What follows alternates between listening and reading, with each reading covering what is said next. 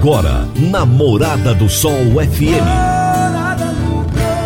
Morada. Todo mundo ouve. Todo mundo gosta. Oferecimento. Ecopest Brasil. A melhor resposta no controle de roedores e carunchos. Conquista Supermercados. Apoiando o agronegócio. Forte Aviação Agrícola. Qualidade de verdade. Cicobi Empresarial, há 13 anos ao lado do cooperado. Rocha Imóveis, há mais de 20 anos responsável pelos mais relevantes loteamentos de Rio Verde. Soja convencional. Produtividade com lucratividade é na Caramuru.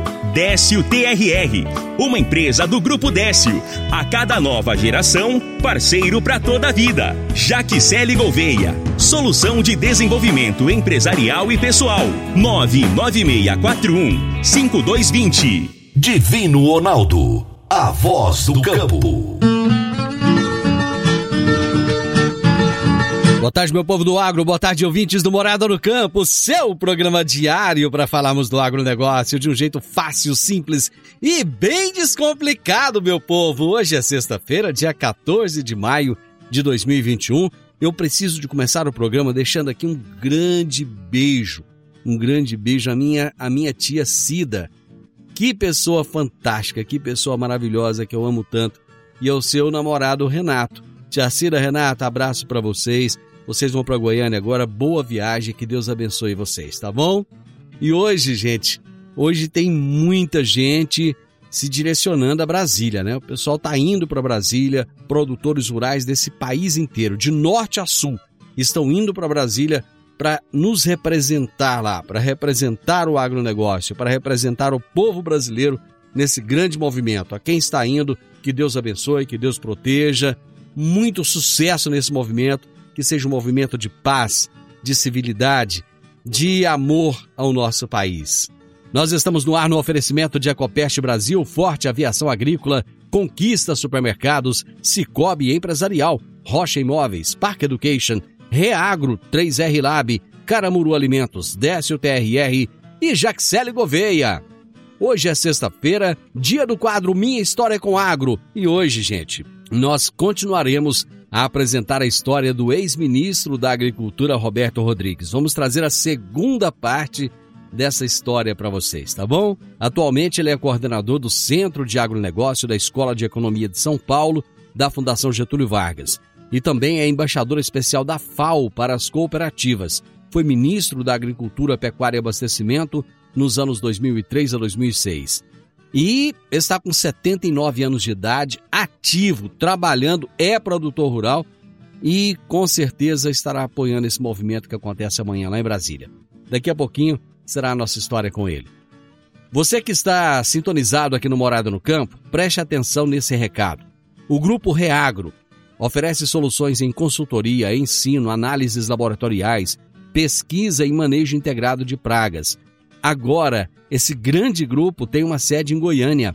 Ela está na Avenida Castelo Branco, número 2755, no setor Campinas. Entre em contato com o Reagro pelo WhatsApp 31 98420 5802. 31 98420 5802. Ou então acesse o site www.reagro.com.br Reagro, gente, se escreve R-E-H-A-G-R-O. www.reagro.com.br Toda sexta-feira, o poeta Laor Vieira nos conta os causos de sua meninice no quadro Minha Infância na Roça. Minha Infância na Roça. Minha Infância na Roça. Com o poeta Alaor Vieira. Minha Infância na Roça. Acácio era um daqueles meninos que tinha facilidade em liderar uma molecagem. Da nossa turma, era ele que tomava frente, inventava, sugeria, pintava e bordava. Lá na fazenda, tinha um rapaz que apresentava uns sintomas de deficiência mental. Chamava-se Miguelão. Muito nervoso, às vezes agressivo, porém muito responsável na lida com o gado e nos afazeres do quintal. Acontece que ele também tinha uma anomalia física. Parecia que ele tinha a cabeça colocada entre os ombros, do tanto que o pescoço dele era curto. Agora, você queria ver ele brigar, era chamar ele de pescocinho. Um dia, voltando do banho na lagoa, o Acácio propôs: Vocês querem ver eu chamar o Miguelão de pescocinho? Ah, a turma protestou. Nem de brincadeira. Se ele te pegar, ele te esfola. Acácio insistiu. Vou chamar ele e ele nem vai ligar, quer ver? Miguelão, você lembra daquela vez que nós fomos pescar lá no Monte Alegre? Miguelão fungou e respondeu: Eu nunca pesquei com vocês. Era a deixa do Acácio. Batendo a mão direita fechada na palma da mão esquerda, repetiu várias vezes: Pescou sim, pescou sim. Meu grande mestre, professor Alaor, grande abraço, até a próxima sexta-feira. No Décio TRR você conta com a parceria perfeita para alavancar o seu negócio. O Décio TRR tem de pronta entrega e leva até você diesel de qualidade com procedência, agilidade e rapidez. Atende em fazendas, em indústrias, em frotas e também grupos geradores em toda a região. Conte com o Décio TRR uma empresa do grupo Décio, a cada nova geração, um parceiro para toda a vida.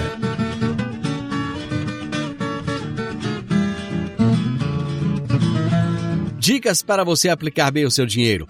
O Cicobi Empresarial oferece as modalidades de aplicação em RDC, Recibo de Depósito Cooperativo, LCA, Letra de Crédito do Agronegócio, LCI, Letra de Crédito Imobiliário e também a poupança. Ajude o seu dinheiro a crescer, aplicando no Cicobi Empresarial. Prezados cooperados, quanto mais vocês movimentam, mais a sua cota capital cresce. Cicobi Empresarial, a sua cooperativa de crédito, no Edifício Le Monde, no Jardim Marconal. Vamos para o intervalo? Voltamos já já.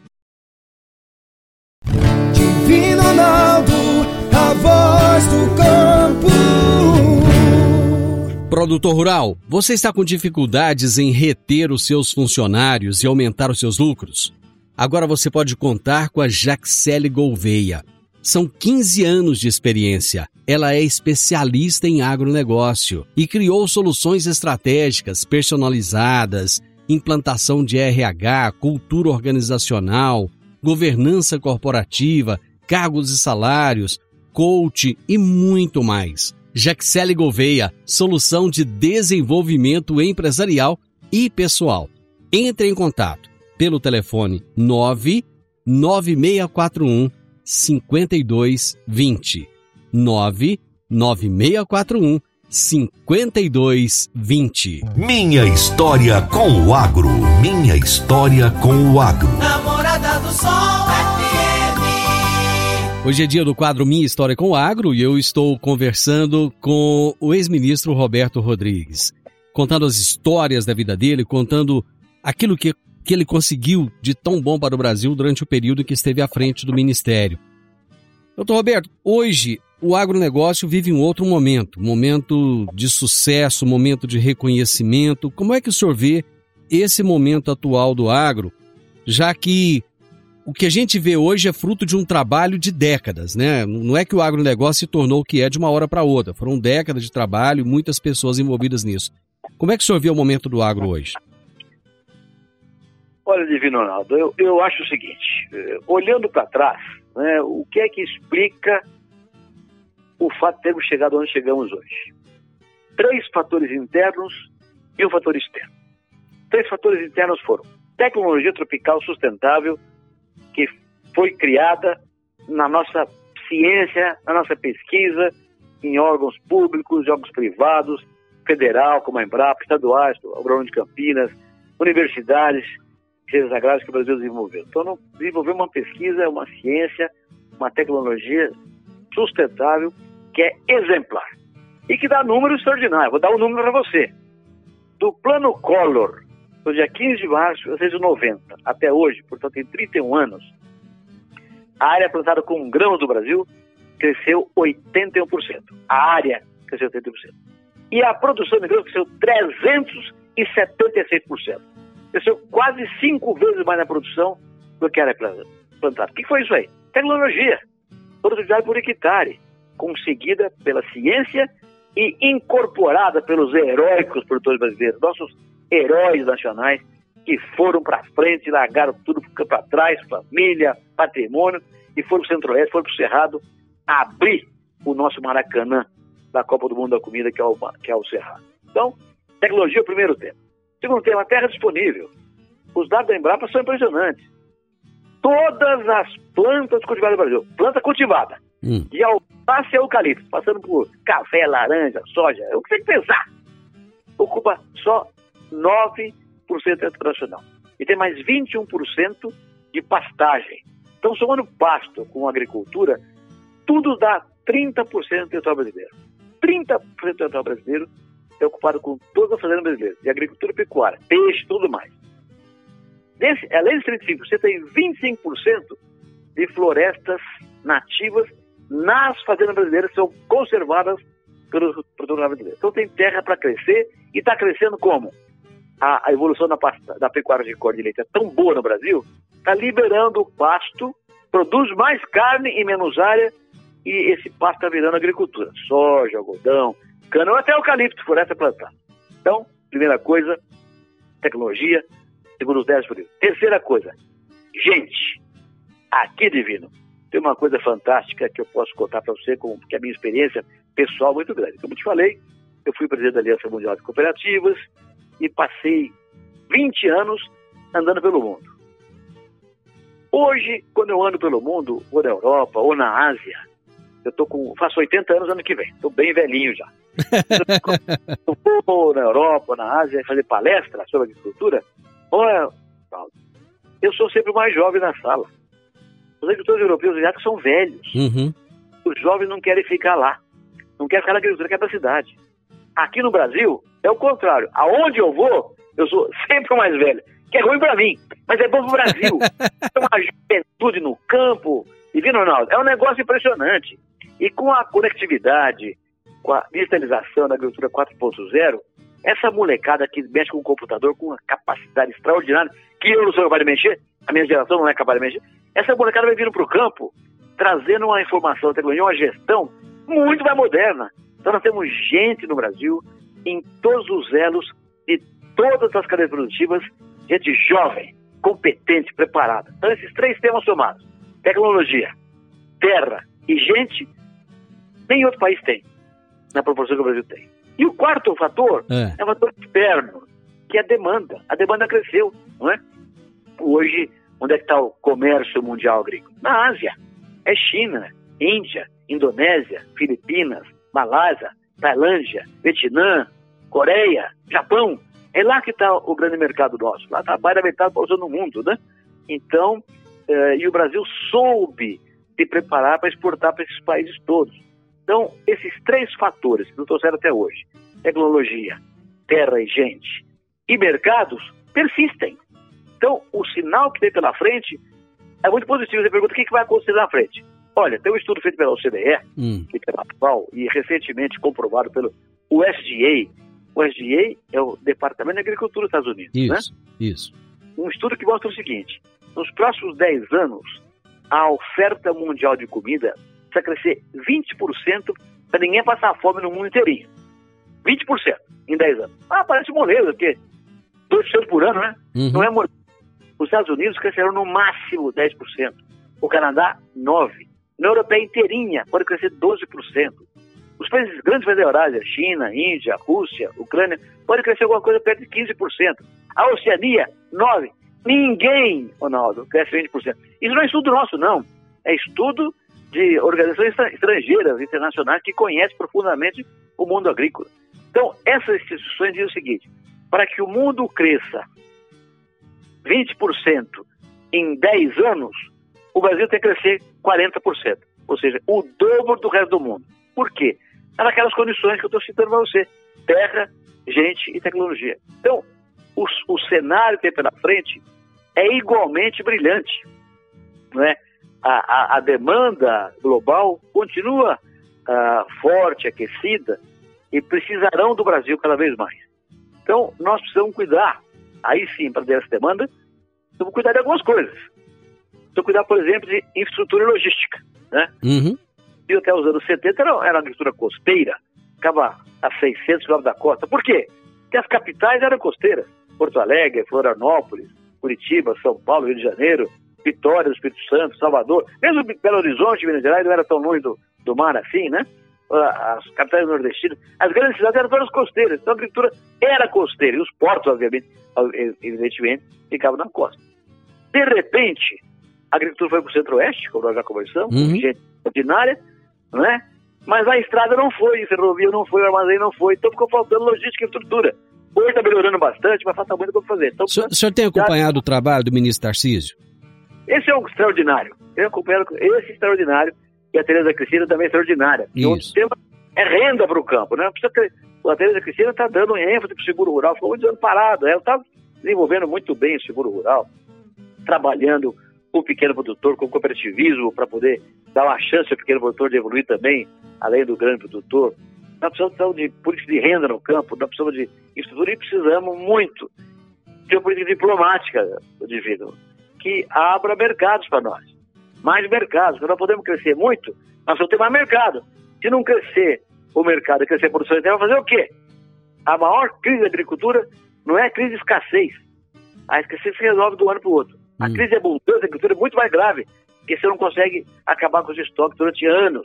Então é preciso abrir mercados para a gente poder continuar aumentando a produção, criando riqueza e renda para o país. O senhor acha que a ministra Tereza Cristina, ela está no caminho certo? Ela tem buscado abrir esses mercados, tem, tem conversado com muita gente lá de fora. O senhor acha que ela está no caminho certo? Eu não tenho a menor dúvida. Eu tenho uma grande admiração pela Tereza Cristina. Ela é uma pessoa que tem características raríssimas. Em primeiro lugar, ela é agrônoma, então ela conhece tecnologia. Em segundo lugar, ela é produtora rural, então conhece as dificuldades da produção rural. Terceiro, foi secretária da Agricultura do Mato Grosso do Sul, Estado Agrícola, então ela conhece a burocracia. Quarto, foi deputada federal e presidente da Federação da Agricultura, ou seja, uma, uma mulher presidente do organismo muito fortemente dominado por homens, mostra a categoria dela extraordinária. Então, uma mulher que reúne esses quatro pontos numa pessoa só é uma mulher extraordinária. E ela tem feito um trabalho maravilhoso. Ela ouve, é democrática, acredita no campo, conhece as lideranças rurais e está fazendo um trabalho maravilhoso. Ela é uma sorte. É uma sorte para nós que sejamos, tenhamos Tereza Cristina lá no Ministério da Agricultura. E outra, apoia o cooperativismo, apoia o sindicalismo, apoia o associativismo. Ela, ela é muito protegida também pela entidade de classe do agro que apostam muito nela, né? Então é um, é um casamento perfeito, uma mulher competente, séria, responsável, com agro competitivo, eficiente e demandando mercado. Eu vou fazer mais um intervalo. Na, no próximo bloco, nós já vamos começar falando como que está o cooperativismo no Brasil. Voltamos já já. Divino Ronaldo, a voz do campo. Meu amigo, minha amiga, tem coisa melhor do que levar para casa produtos fresquinhos e de qualidade. O Conquista Supermercados apoia o agro e oferece aos seus clientes produtos selecionados direto do campo, como carnes, hortifrutis e uma seção completa de queijos e vinhos para deixar a sua mesa ainda muito mais bonita e mais saudável também.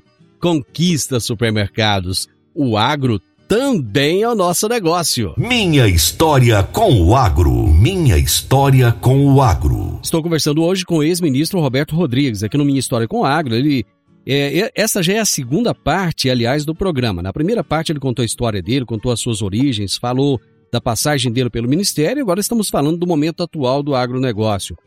Doutor Roberto, como é que você vê o cooperativismo hoje no Brasil? Nós ainda estamos engatinhando ou já estamos conseguindo dar passos largos?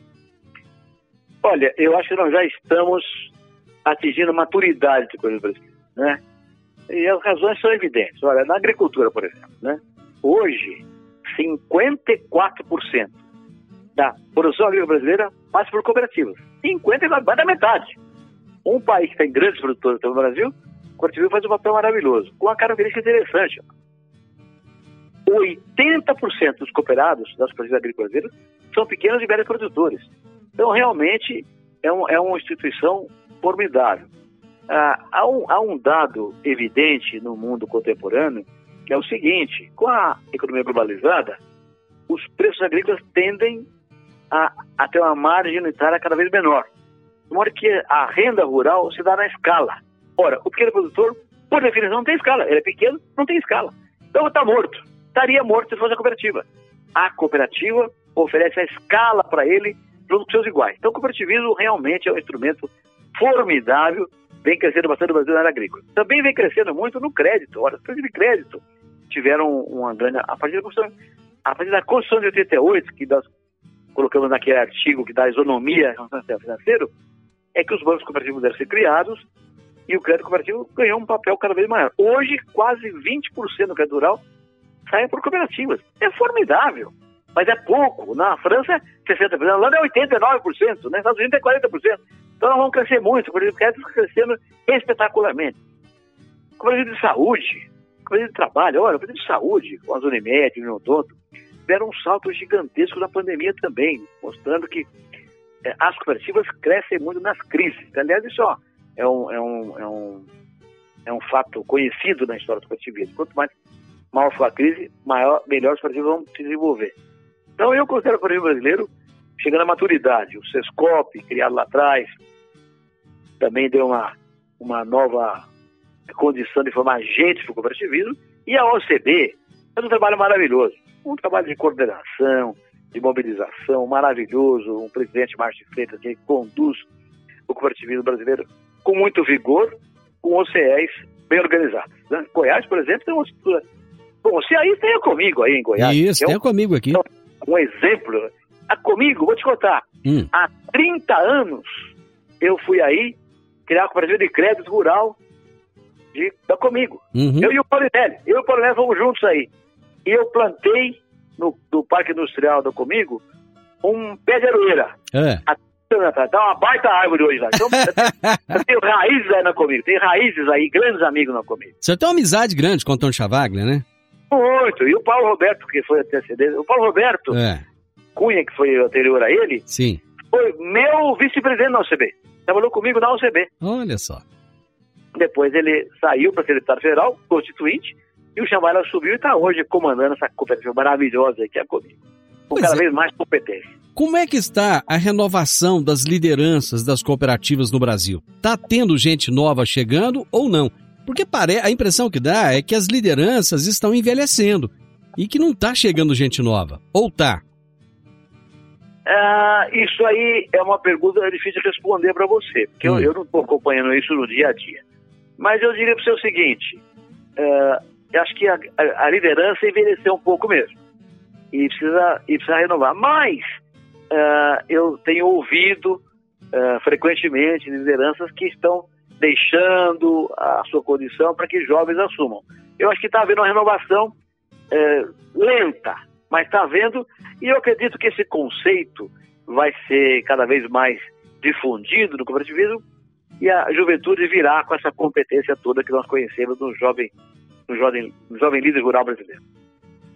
Bom, uma outra questão que nós temos ouvido muito hoje é a questão da sustentabilidade. Aliar o agronegócio à sustentabilidade. É possível isso, doutor Roberto? Não só é possível, como está acontecendo. Eu dei aqui para ver números, aqueles números de grãos, né? Uhum. A área plantada cresceu 81% e a produção cresceu 376%. Hoje, no cultivar no Brasil, hoje cultivar no Brasil, 68 milhões de hectares. Na verdade, cultivamos 52. Mas tem uma grande área que faz segunda safra, até a terceira safra. Então, a soma das áreas ocupadas por ano com grãos dá 68 milhões de hectares. Primeira, segunda e terceira safra, tudo junto. Se nós tivéssemos hoje, olha esse número, a produtividade que tinham por hectare em 1990, quando teve o plano Collor, hum. seriam necessários mais 103 milhões de hectares para poder safra esse ano. O que significa isso? Nós deixamos de desmatar, de ocupar outros biomas com agricultura, preservando os biomas que existiam no Brasil, por causa da tecnologia. Então, ela é sustentável na veia, na veia, sustentabilidade na veia. Outra coisa, o etanol de cana então, a de cana emite 11% do CO2 que a gasolina emite. Então, é um produto altamente sustentável do ponto de vista de clima, de ajudar a evitar aquecimento global e mudanças climáticas muito rigorosas. Inclusive, as grandes cidades brasileiras hoje, graças ao etanol e aos carros flex, têm muito menos poluição do que as capitais americanas, europeias e asiáticas. Graças ao etanol de milho, né? Nós já temos mais de 7 milhões de hectares plantados com floresta do Brasil. A integração Lavoura Pecuária Floresta, que eu lancei quando era ministro, dentro do plano ABC, é um programa que tem mais de um milhão de hectares, perdão, mais de 10 milhões de hectares no Brasil. E eu lancei isso em 2005. Tem só 15 anos, 16 anos. Uhum. É um sucesso extraordinário. A tecnologia brasileira é sustentável. Infelizmente, porém, e aqui é preciso reconhecer esse fato, existem ainda ilegalidades. Aventureiros, inescrupulosos, desmatam ilegalmente a Amazônia, promovem incêndios criminosos, grilam terras, invadem terras públicas e indígenas para fazer ah, garimpos ilegais. Tem ilegalidade. Então, a nossa sustentabilidade é espetacular, é conhecida no mundo inteiro, mas essas, esses pecados cometidos por bandidos perturbam a sustentabilidade e a imagem nossa fica denegrida lá fora. Então, nós precisamos, é uma decisão heróica. Não podemos aceitar ilegalidade. Desmatamento ilegal, não. Florestas queimadas, não. Invasão de terra, grilar de terra, não. Garimpo ilegal, não. A Código Florestal tem que ser implementado. A questão fundiária tem que ser resolvida. Enfim, nós temos que acabar com toda e qualquer ilegalidade, porque a nossa agricultura é sustentável. A pecuária também é sustentável. O agronegócio brasileiro é sustentável.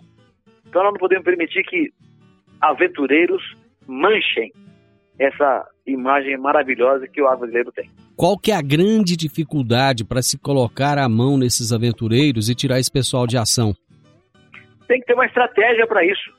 Uma estratégia definitiva, que seja liderada pelo governo federal, mas com participação no governo estaduais, até municipais, no, no, no, no Amazônia inteirinha. É, é, a Amazônia é metade do Brasil, Ronaldo. Não é, um, não é uma coisinha pequenininha.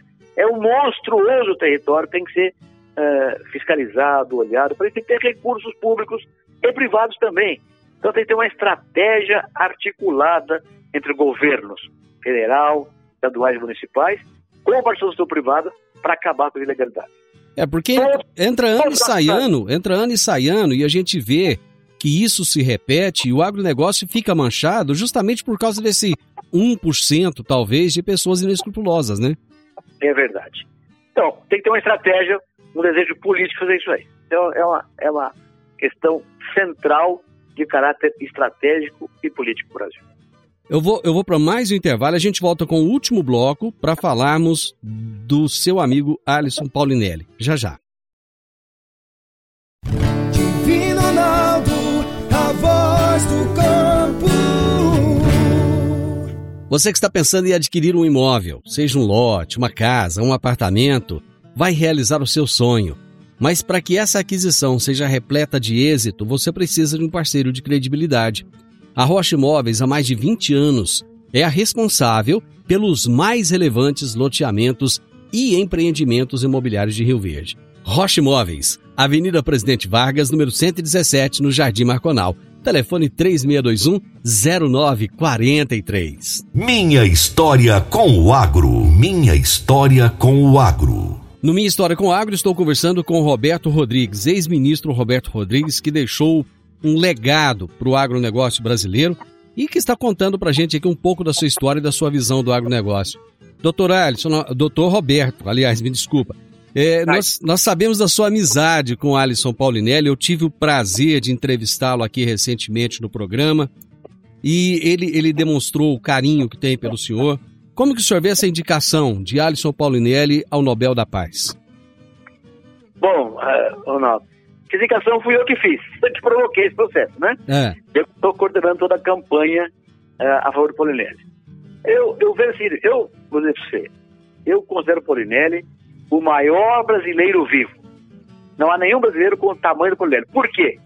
Porque ele é o pai da moderna agricultura brasileira, é o, o seu trabalho uh, abrindo o cerrado brasileiro, uh, tocando em Brapa com vigor com seus companheiros de trabalho, cuidando da irrigação, tudo que ele fez gerou essa agricultura moderna que o Brasil tem hoje. Então, o que nós devemos não é o agricultor que deve para ele, Uhum. é o Brasil que deve para ele, o mundo que deve para ele. Nós alimentamos hoje um milhão de pessoas Uhum. no mundo graças a essa agricultura desenvolvida que o Polinelli liderou lá nos anos 70, quando foi ministro da Agricultura. Então, ele é o maior brasileiro vivo e aí ele jamais podemos pagar e devemos usar ele.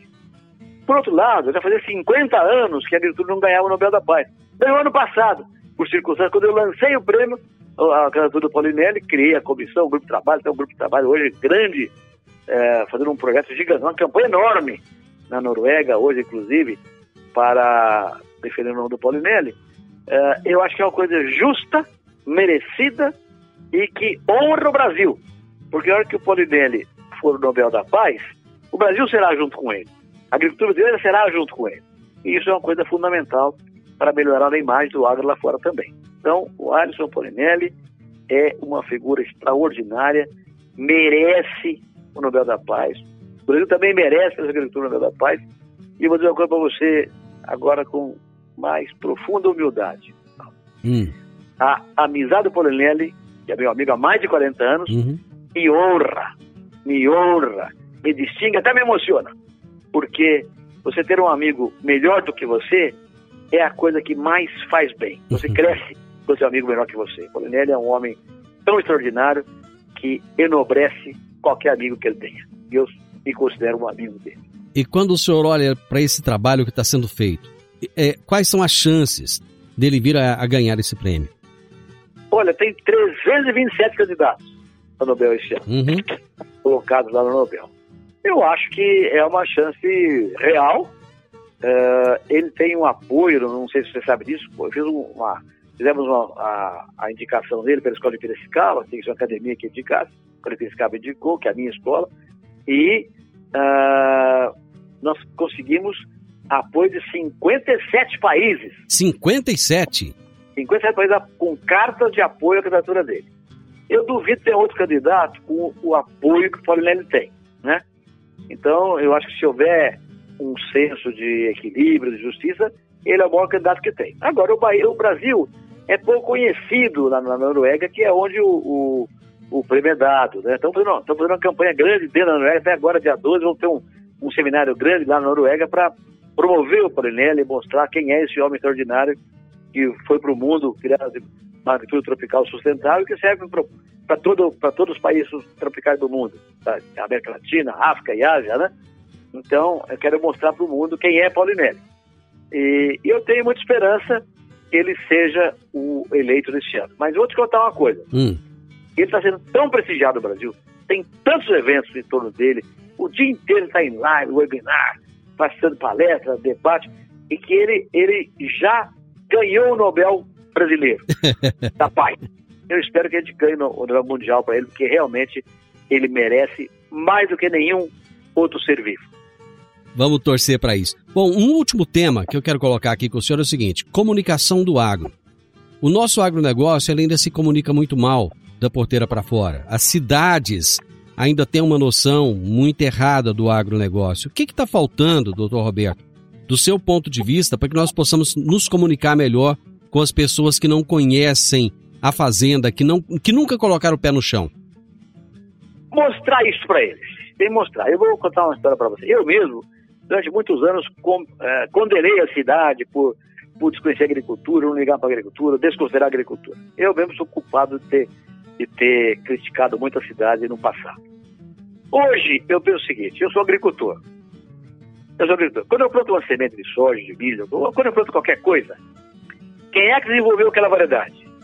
Um biólogo, um geneticista, um agrônomo, alguém de pesquisa, uhum. formado por uma universidade urbana. Sim. Então, é um homem que vem da cidade. Então, sem esse homem que vem da cidade, eu não, não teria a variedade adequada para o meu território, para a minha terra, para o meu clima. Então, eu dependo da cidade. Aí, quando eu planto, eu uso o quê? Um trator, uma plantadeira, fabricada onde? Na cidade. Os defensivos, fertilizantes, fabricados aonde? Na cidade. Quem é que me dá o crédito rural? É um banco. Banco agrícola? Não, o banco fica na cidade. Dá um seguro. É um segurador que é urbana. Quem é que faz a ciência técnica para mim? Empresas de ciência técnica são urbanas. Quem é que constrói as estradas, ferrovias, portos? São empreiteiras urbanas. Então, eu não planto nada sem a cidade. Eu dependo da cidade para plantar. E quando eu, aí eu planto, trato, colho, onde vai a produção? Para os alimentos. Onde fica essa indústria? Na cidade. Vai ser embalado com embalagens fabricadas onde? Fábricas urbanas. Ou vai para o supermercado. O supermercado fica? Fica na cidade. Fica na cidade. Ou vai para exportar para um porto, fica na cidade. Então, quem é quem faz os contratos? Advogados e escritórios urbanos. Ou seja, o agricultor brasileiro, eu, o agricultor brasileiro, qualquer agricultor brasileiro, depende da cidade para plantar e para comercializar a sua produção. Uhum. Eu não faço nada sem a cidade. E a cidade, por sua vez, depende do produtor para se alimentar, para se vestir, para se calçar, para ter vida. Né? Então, eu considero isso uma falta de visão, não olhar esse negócio com esse, de uma forma sistêmica, Ronaldo. Sistêmica. Eu digo que o urbano e o rural são dois braços do mesmo corpo. O corpo do brasileiro. O rural e o urbano são juntos, do mesmo corpo. Um não vive sem o outro. Se um cair, o outro acaba. O outro acaba, acaba a vida. Então nós precisamos ter essa visão de integração, de fraternidade siamesa entre o rural e o urbano, para que os conceitos evoluam. Numa democracia como é o Brasil, políticas públicas só acontecem se a maioria da população achar que vale a pena. Uhum. Bom, nós precisamos que a maioria da população brasileira entenda que toda ela participa do agro. Não há nenhum cidadão que não participe do agro do Brasil. Você pega um jornaleiro. Jornal o que, que é feito? Papel. Papel não sei onde. Na, na livraria, não, papel assim em árvore. Isso. É. Você põe um. Quanta gente tem calça jeans lá? Calça jeans o que, que é? Ela nasceu na loja? Não. Nasceu no campo de algodão. Nasceu numa, numa pesquisa de um, de um veterinário, de um agrônomo, fazendo uma variedade nova de algodão. Então, tudo é agro. Tudo é agro. Não existe urbano sem rural. Não existe rural sem urbano. Somos partes do mesmo corpo. E esse conceito é que precisa ser mais claramente difundido. Doutor Roberto, é, chegamos ao final da nossa entrevista. Uma honra para mim conversar com o senhor, ouvir tanta experiência acumulada. Eu gostaria que mais pessoas, na sua idade, pudessem compartilhar os conhecimentos com essa vivacidade que o senhor compartilha, com essa paixão que o senhor compartilha, falando do agronegócio. Eu acho que quem nos ouviu até agora ficou honrado em ter o senhor como um brasileiro que fez tanto pelo agro e continua a fazer. Que mensagem que o senhor deixa para os produtores rurais que nos ouvem neste momento? É, é tem tanta mensagem que eu gostaria de dar, mas é, eu acho o seguinte, eu acho que está escrito nas estrelas que o Brasil será o campeão mundial da segurança alimentar. Basta estabelecer aquela estratégia que conversamos aqui agora. Logística, estrutura, diplomacia de resultados, tecnologia, política de renda para o campo, cooperativismo, menção rural. Se nós fizermos estratégia, ninguém segura o Brasil. Vamos ser campeão mundial da segurança alimentar. Agora veja você. A segurança alimentar é o, a única garantia de paz, irmão. Um país não tem fome, tem guerra. Isso. Antes da pandemia, está cheio toda semana morrendo gente no Mediterrâneo, gente vem da África, da Ásia, do Oriente Médio, da Europa. Por quê? Porque tinha fome nos seus países, tinha guerra nos seus países. A fome leva à guerra. Então, nós precisamos alimentar o mundo, ser campeão mundial da segurança alimentar e, portanto, não, ser campeão mundial da paz. Esse é o sonho que eu tenho. Eu vou fazer 80 anos ano que vem, mas eu quero carregar essa taça de campeão mundial da paz antes de fazer 100 anos. Eu vou até os 100 anos, eu vou estar trabalhando aqui. Com certeza. Depois não garanto mais nada. Mas até os 100 anos, eu estou Então eu quero, antes de fazer 100 anos, nos próximos 20 anos, o Brasil vai carregar essa taça de campeão mundial da paz. Não é o brasileiro agrícola, não. É todo brasileiro. Porque a paz será uma conquista do país como um todo. Para isso, nós, agricultores, temos uma contribuição importantíssima para dar. Vamos fazer isso com tecnologia, com gestão, com juízo, com equilíbrio, com organização rural. Vamos transformar o Brasil no campeão mundial da segurança alimentar e, portanto, da paz. Para mim, não existe nenhuma missão mais nobre do que essa no planeta Terra. Doutor Roberto, muito obrigado por ter me dado a honra de entrevistá-lo. Ronaldo, foi um prazer para mim. Muito obrigado a você. A edição de hoje do programa Morada no Campo estará disponível em instantes em formato de podcast no Spotify, no Deezer, no TuneIn, no Mixcloud, no Castbox e nos aplicativos podcasts da Apple e Google Podcasts. Ouça e siga a Morada na sua plataforma favorita. Você ouviu pela Morada do Sol FM. Morada.